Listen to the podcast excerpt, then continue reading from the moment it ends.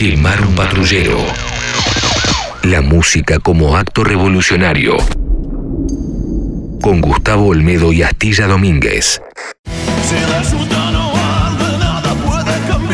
Empezamos un nuevo capítulo, Quemar un patrullero, el podcast. Como digo, siempre repito el versito en cada comienzo. Todos los contenidos están en Spotify. Van ahí, buscan Quemar un patrullero y mágicamente van a encontrarse con horas y horas y horas a esta altura de contenidos. Nos dedicamos básicamente a fantasear en el mundo de la música y hoy vuelvo a grabar con mi amigo Martín Leguizamón. ¿Cómo andas, Martín? ¿Cómo andas, Gustavo? Bien, che, bien. Sabes que, mm, bueno, les cuento por dónde vamos a, empezar a ir hoy, conversando con Martín acerca de sobre qué charlar esta vez. Me vino a la mente una, imagen. Hace tiempo que tenía ganas de hacer algo con Pink Floyd y sé que, a vos te gusta y que es un tema que, que manejas y que dominas. Pero me puse a pensar, creo que dos, tres generaciones fueron atravesadas por la música de, de Pink Floyd, de, de una manera particular. Creo que al menos mi generación, que es la tuya, vivió Pink Floyd como el punk, ¿no? Un momento ahí en la, en la adolescencia, cuando uno empieza a, cambiar y a crecer, y las hormonas y la madurez que, empieza a, asomar, y los conflictos y las dudas existenciales que aparecen. ¿No? Se, despierta la rebeldía y uno se refugia, por ejemplo, o se refugiaba, por ejemplo, en el punk. Pero también en, la época en la que yo empecé a, descubrir a, a, Pink Floyd, lo hice a través de un par de personas que conocía, que frecuentaba, y que ya estaban en esa de ver la vida con otros ojos, ¿no? Y drogarse, drogarse y experimentar Pink Floyd. Y yo lo veía como una foto, como una película, lo veía de afuera, porque aunque, aunque estaba ahí, no entendía muy bien qué pasaba. Primero y principal porque no me drogaba todavía. No había, no había experimentado eso y no, no, no, veía y no escuchaba como estaban escuchando mis amigos que sí estaban fumados o, drogados, flasheando Pink Floyd, ¿no? Y, y todo lo que, lo que The Wall porque somos más una generación de Wall, ¿no? La, generación Dark Side of the Moon es un poco más grande que, la nuestra, y cómo todo ese universo se te metía un poco con, la película, sobre todo porque te, planteaba el disco a partir de imágenes y de mm, dudas existenciales, ¿no? Y, todo ese universo que, se creaba ahí, y yo me acuerdo que mi vieja me llevó a ver The Wall cuando, cuando se estrenó la película acá, que no me acuerdo en qué año, en qué año fue, y mi vieja me, llevaba a ver algunas de esas películas que, estaban relacionadas con la música, ¿no? Me llevó a ver Fama, Flashdance, no sé si, si Fiebre de Sábado por la Noche, y me llevó a ver The Wall. Y obviamente no entendía absolutamente nada, pero ya te refugiabas un poco en, en esa música. Yo creo, sí, totalmente. Eh, recuerdo la calle La Valle con vos y con tu mamá viendo Fiebre Sábado por la Noche, Fama, Grisa y Compadrito y llegar a, a The Wall, ¿no? Eh, Sabes que The Wall se estrena un 23 de mayo del 82 en el cine La Base y, y, estaba prohibida por los militares y la daban a las 10 de la noche o a las 12 sin subtítulos, porque decían que atentaba contra la moral cristiana. Imagínate lo ridículo de, ese momento, ¿no? Me parece que eh, conocer a, Floyd, como vos decías, en la adolescencia es un momento crucial. Eh, éramos punk, llevábamos el libro de Lord Byron en, el morral, una tabla de surf y empezamos a escuchar a, Floyd. Eh, me parece que no tengo, no me importa si estabas en la mejor o la peor de las situaciones, ¿no? Con esto de, ser punk o surfista. Pero las lecciones que fuimos aprendiendo a partir de las experiencias te hacían cuestionar, te llevaban mucho a, a esos tiempos que querés recordar y no recordar como, como la película Eterno Resplandor de una mente sin recuerdo, ¿no, Gus? Me, quedé pensando primero en, las prohibiciones de la, de la, dictadura. Yo no me acuerdo, yo justo estaría en el límite, 13, 14 años, y muchas películas eran prohibidas para, para, menores de 14 o de 16 o de 18, depende, ¿no?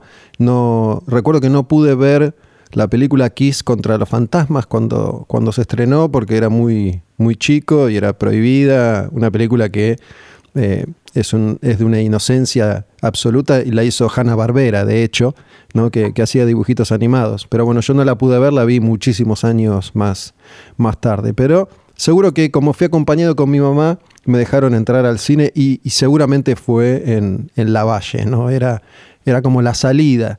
Em, yo vivía, vivía en Olivos y en general al cine ibas el fin de semana, sábado casi siempre, al centro, a, a la calle Lavalle. Y, con respecto a esto que, que vos mencionás, em, yo no, no puedo dejar de pensar en Pepe, que era mi amigo, y Pink Floyd, ¿no? Y, y a él le había pegado esa, si bien ya tenía un espíritu Pepe, a quien hace siglos que no veo, pero seguramente lo sigue teniendo, muy particular. Era, era una casa, la de Pepe, en la que nos encontrábamos con, con otro amigo, Guillermo, él y yo, y se ponía a escuchar Pink Floyd, a fumar porro, y yo no fumaba y miraba de, afuera. Yo ya escuchaba heavy metal, obviamente, y no terminaba de entender eso que pasaba ahí. Era una casa muy oscura, muy oscura, donde sus, papás, sobre todo su papá que era muy, muy mayor ya, ¿no? para, para ser padre de, él, em, y, su mamá, había una cosa rara, me llamaba la atención, por ejemplo, que la habitación de los padres tenía dos camas separadas, ¿no? Y, yo no entendía bien qué, pasaba ahí. Y esas casas, viste, de, de persiana baja siempre, donde no entra la luz del sol. Y él que quería irse de ahí, quería como meterse cada vez más profundo en la cueva, es como que se iba, se iba corriendo cada vez más hacia el fondo de la casa, ¿no? Hasta que terminó haciéndose una cueva en, el fondo, toda, toda oscura, todo cerrado, y escuchando Pink Floyd. Y yo decía, ¿qué, ¿qué está pasando acá? No entendía nada me haces acordar mucho al garage de Barrett, ¿no? De cómo, cómo termina encerrado con ese con ese sol que no entra, ¿no? Esa idea, viste, plantea más de una vez que sol, dice el sol es el mismo pero de modo relativo y nosotros estamos más viejos. Estarnos más viejos nos permite abrir la ventana de Pepe, caminar por el, por el cine La Valle y, y entender un poco lo que planteaba eh, el mismo eh, Roger Waters cuando leía a Foucault. Foucault tiene una frase que dice, no me preguntes quién soy ni me pidas que siga siendo el mismo. Y bueno, con, con Floyd me parece que pasa un poco eso, ¿no? Cuando uno empieza a escuchar a Pink Floyd, empieza a experimentar, empieza a recordar esas experimentaciones, esa casa de Pepe, ese cine La Valle, nos damos cuenta que, que se va creando una atmósfera distinta al conocer esta música, al conocer esos discos y te hace ir atrás a buscar la identidad de esa música y poner un poco de, de futuro en presente, ¿no? Me parece que eh, aparecen un montón de autores en Floyd que, que los leíamos sin haberlos leído porque escuchábamos en sus discos esas experiencias. Bueno, sin, sin saberlo en ese momento, porque no, no conocía la historia de, Pink Floyd como, como la conocí después, y, yo tampoco tenía la, la, madurez suficiente como para, para entender lo que pasaba en el, en el mundo de los artistas. ¿no? Estamos ya cuando hablamos de The Wall, en, la etapa final de, de Waters en, Pink Floyd, y mm, un grupo que ya tenía una historia muy, muy intensa, muy, muy larga, de mucha experimentación, y un grupo único en la historia, si es que hay un grupo único en la historia, ¿no? un sonido muy, muy característico que, representa mucho esa, esa, época en particular, los 60, los 70, la experimentación, las, las drogas, eh, la, espacialidad, eh, el mito Sid Barrett y, su locura, em, los, los problemas internos en, en Pink Floyd y lo que mm, representaban esos últimos discos, The Wall, Final Cut, que, que, se dice y entiendo son discos más de Waters que, que de Floyd como, como banda. Totalmente. Eh, me, haces, me haces pensar en, en esos discos y, viste, cuando uno escucha un disco es como una invitación a, a abrir puertas, a, a buscar colores, a buscar una, una cuña de aire fresco, ¿no? Y me parece que los discos de Floyd eh, no son una invitación cordial a apreciar la vida, sino más bien es un grito desesperado a, evitar la muerte, ¿no? A caminar por ese, por ese muro donde es un muro que se cruzan muchas cosas, muchos autores, desde Derrida a Orwell, ¿no? Ya ellos habían hablado en Ánimas de rebelión en la granja de Orwell, pero ahí te invita a hacer una una cuarentena interna para escribir en la pared palabras como sexo, drogas, alienación, soledad, participación, consumo, rock, eh, hasta el mismo Kafka aparece, ¿no? En la, en la, transformación de Gregorio en el personaje de Pink. Mira, por, por frases así te quiero mucho. Esto de, en lugar, Pink Floyd es eso, es en lugar de vivir la vida es evitar la muerte, es, es tal cual. Y mira, me, me hiciste pensar em, en el momento en el que estamos grabando este, este episodio, que andás a ver cuándo lo escucha la gente, em, estoy viendo una serie que se llama The Sinner, no sé si, si viste alguna Sí. temporada. Vi las tres temporadas. ¿Ya viste la última también? La última la terminé ayer a la noche.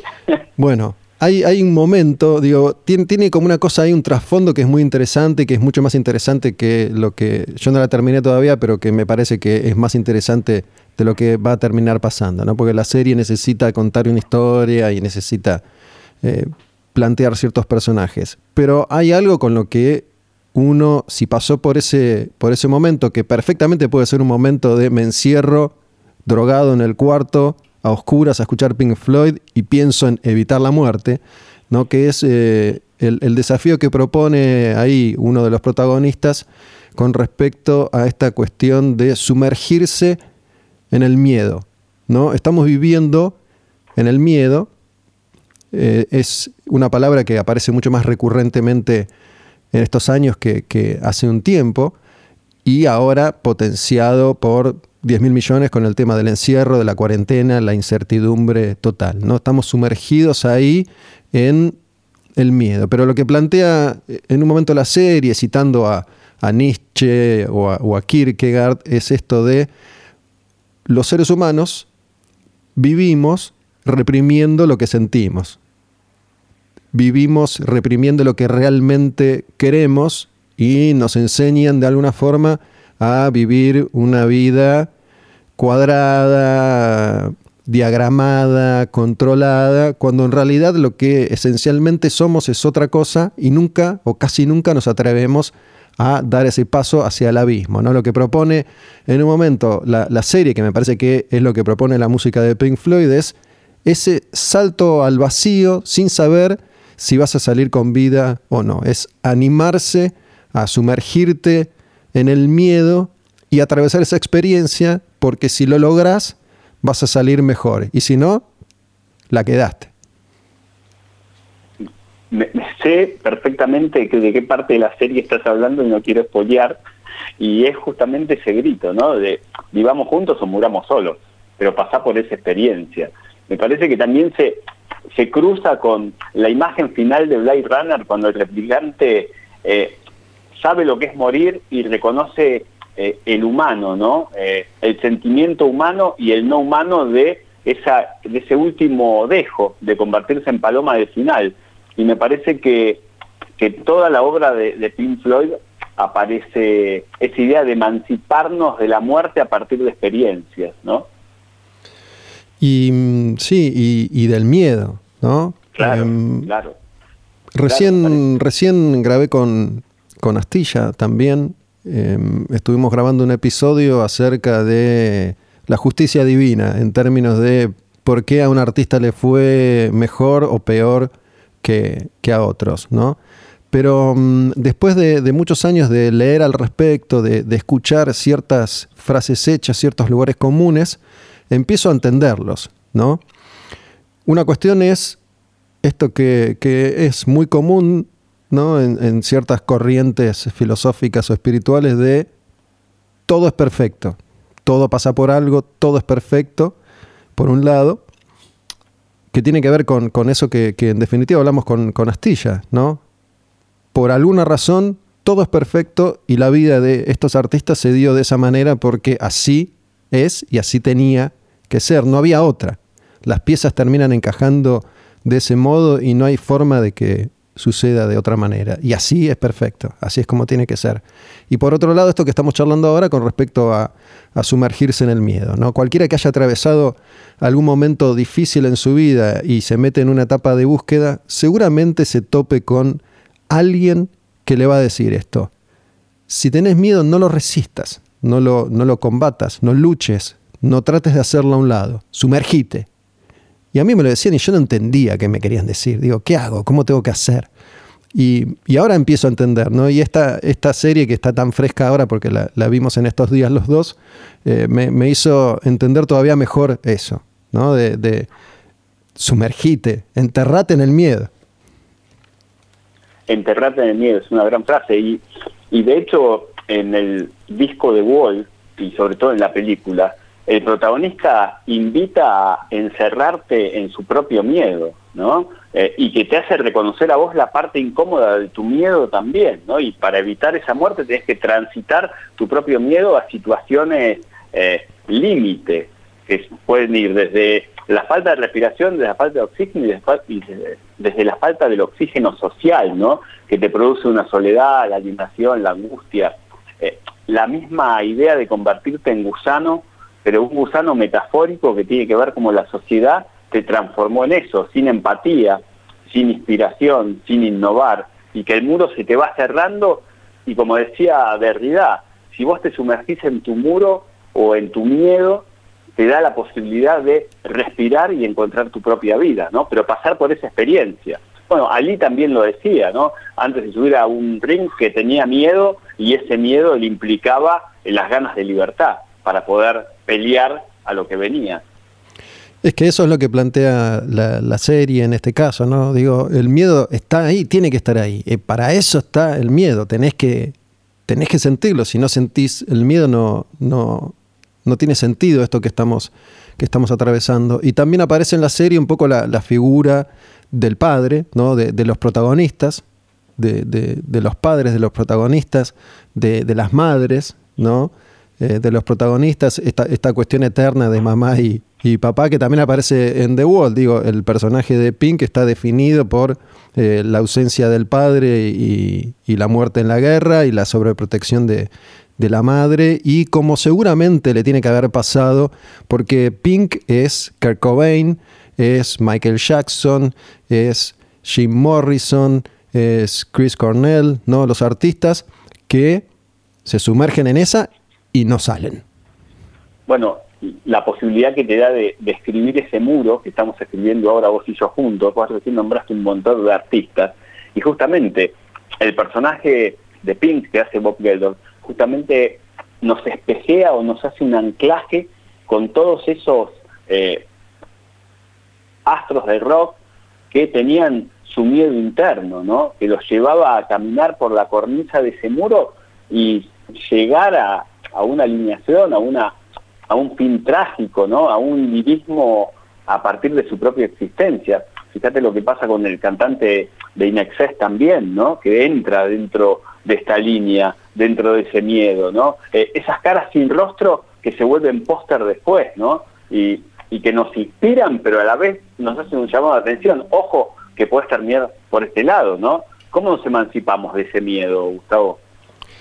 Y me parece que es un poco la función de, la música, entre otras cosas, ¿no? Porque como, como miserables que somos los seres humanos, ¿qué hacemos? En lugar de ir nosotros al frente, le exigimos al artista que lo haga, que lo haga el artista o la artista, que, que se inmolen ellos que se sacrifiquen, que nos salven, que hagan todo eso que nosotros no nos animamos a hacer. ¿Cuántas veces nos hemos encontrado frente a un público, a un público que le reclama tal o cual cosa al artista porque no se animan a hacerlo ellos, ¿no? Y, ahí estamos para, para, que toda esta gente que tiene una sensibilidad y un talento particular sufra y muera por nosotros. Sí, para escapar de, de este laberinto de telas, de telas de arañas que se está planteando en este muro que estamos dibujando, siempre pienso en una frase, gusta el tema de los héroes, ¿no? Y a vos también, de los griegos. El viejo Aristóteles planteaba que los héroes son aquellos que nos muestran eh, a los simples mortales las acciones de lo diferente, pero a la vez tienen un final trágico marcado. Y es un poco esto, ¿no? O te convertís eh, en ese póster o, o vas a ese final trágico o caminás por la cornisa o decís como Soró, me voy a los bosques deliberadamente a afrontar solo los hechos de, mi existencia. Bueno, porque mm, pensando siempre en los artistas, ¿qué pasa con esos que, sí sobreviven? ¿no? Cuando, cuando llega el momento de, la muerte y sobre todo la muerte occidental, como la vemos nosotros, ¿no? que tenemos otra, otra preparación para, para encarar ese, ese momento que, es ineludible, que otras culturas y que otras filosofías. ¿no? ¿Cómo, ¿Cómo llegan a su muerte esos tipos? Por ahí tienen una muerte divina, como, como no sé si fue así o no, pero eh, como Bowie, ¿no? que, que, murió como vivió, ahí envuelto en, misterio. O, o una muerte eh, pública como la de Lemmy de Motorhead, que se fue desintegrando sobre, sobre el escenario y que ese tipo que era inmortal y que vivía a base de sexo, drogas y rock and roll, finalmente se, se fue desintegrando en público. Y cómo están envejeciendo, en este caso, Roger Waters y, David Gilmour como las caras más, más visibles de, de Pink Floyd. ¿no? ¿Qué, ¿Qué, es lo que va pasando con, con estos tipos, con estas, con estas mujeres también, Madonna, qué sé yo, con, con las artistas que, que, son las que dejaron una huella más importante? Hay que, hay que hacer un análisis y ver cómo quedan en el, en el póster después, ¿no? Porque Marley va a ser eterno, Lennon va a ser eterno a pesar de, sus balazos, Do, eh, Jim Morrison va a ser eterno también. Ahora, ¿cómo envejecen? Y la otra pregunta que nos hace también este muro, ¿no? Eh, a partir de una falta de comunicación porque no habla, ¿cómo queremos nosotros que envejezca? Por eso te hablaba al principio de ese eterno resplandor de una mente sin recuerdo. ¿Qué nos plantea también ese miedo para recordar, no? Eh, ¿Por qué esos, esos martillos y qué significa esos martillos marchando? Significan muchas cosas. Una de esas cosas es esto, ¿no? Por eso eh, a él lo drogan, lo suben al escenario, esté como esté, después de haber roto su guitarra y haber pasado la noche con su chica. Bueno, es eh, en definitiva la, la, historia de tantos grupos, tantas eh, artistas y tantos artistas que en esto de la frase la frase hecha de el show debe seguir eh, se ven cada vez más inmersos en una, en una locura que no, que no pueden manejar. No sé, el, el caso de, de, Guns N' Roses es clave, ¿no? Como la banda más grande del mundo, puertas adentro, es un manicomio, es un desastre. ¿no? Los, los relatos de, de ellos mismos cuando vuelven a casa después de terminar la gira de los Use Your Illusion, estuvieron tres años dando vueltas, viviendo al máximo y, llegan al aeropuerto y no saben qué hacer con sus vidas, no saben hacia dónde ir, no tienen casa, no tienen, no tienen un lugar y, bueno, sobrevivieron, ¿no? Slash, Duff McKagan, eh, sobre todo Axel como no, no un tipo que, que, eligió padecer el tema de, de las adicciones, eh, no, no a las sustancias por lo menos, pero ahí como, como un científico loco que quedó encerrado en, su propio manicomio y que ahora lo vemos ahí, ¿no? No, terminamos de entender dónde, dónde está parado. Y, y, siempre resulta fascinante ver cómo esto le pasa a los demás, porque de nuevo no nos atrevemos a sumergirnos nosotros en esa historia. Vos fíjate, eh, todos esos artistas se, se van sumergiendo de a poco, ¿no? Y seguimos caminando por, por The Wall. Eh, Lennon tuvo que tener un fin de semana salvaje que duró un mes lejos de Yoko. Dylan después del accidente de moto se guarda un tiempo eterno hasta volver a, a producir. De Barrett no sabemos más nada. Y con, los héroes pasa lo mismo, ¿no? Eh, ¿Cómo nadie se educa para poder sostener ese, ese estrellato, ese, ese no, eh, ese escaparse de las instituciones de secuestro que, que, la misma sociedad les impone. Por más que somos la estrella, somos el banco, somos el mismo rock and roll, la institución de secuestro o esa burocracia eh, tiene un espíritu tan congelado que te termina llevando a perder un poco esa idea humana, como dice, o ese sentimiento humano, como dice Water. Para, para, cerrar por mi parte, al menos vuelvo, vuelvo a The Wall y todo eso que aparece ahí, ¿no? Porque no solo es que no nos animamos o no nos atrevemos, sino que nos preparan justamente para no hacer eso y para, para obedecer, ¿no? La, los martillos, la picadora de carne, las, las instituciones como lugares para, para reprimir la, la mente y mm, convertirte en, en un en un ser humano obediente que, que va a seguir la rutina que, que el sistema plantea para, para, todos los que pueden tener un pie en el sistema y obviamente descarta a los que han quedado afuera. Totalmente. No, o sea, no estamos haciendo conclusiones rebeldes sobre esto, sino más bien estamos reflexionando sobre cómo estas catástrofes eh, invaden a la educación, ¿no? Porque de hecho, cuando vemos las caras sin rostro y esa picadora de carne que vos decías recién, nos planteamos que el grito en The Wall no es no queremos educación, sino pedimos a gritos transformar esa educación, transformar ese miedo, que se convierta en empatía, ¿no? Poder ponernos más, más de una vez en ese lugar incómodo de Pink y tratar de inspirar, innovar, buscar esa salida al miedo y darnos cuenta que estamos vivos, ¿no? Martín, me doy por satisfecho con lo que hemos hecho durante, durante estos minutos de, charla y conversación. Espero que, que a alguien le haya servido para, para empezar a recorrer o seguir recorriendo este, este camino y, ver hacia dónde nos lleva. Te mando un abrazo, loco, muchas gracias y ahí estamos. Dale, nos cruzamos, siempre en la bola. Chau. Quemaron Patrullero, cerramos así otro episodio, en este caso con Martín Leguizamón. Busquen los contenidos en Spotify.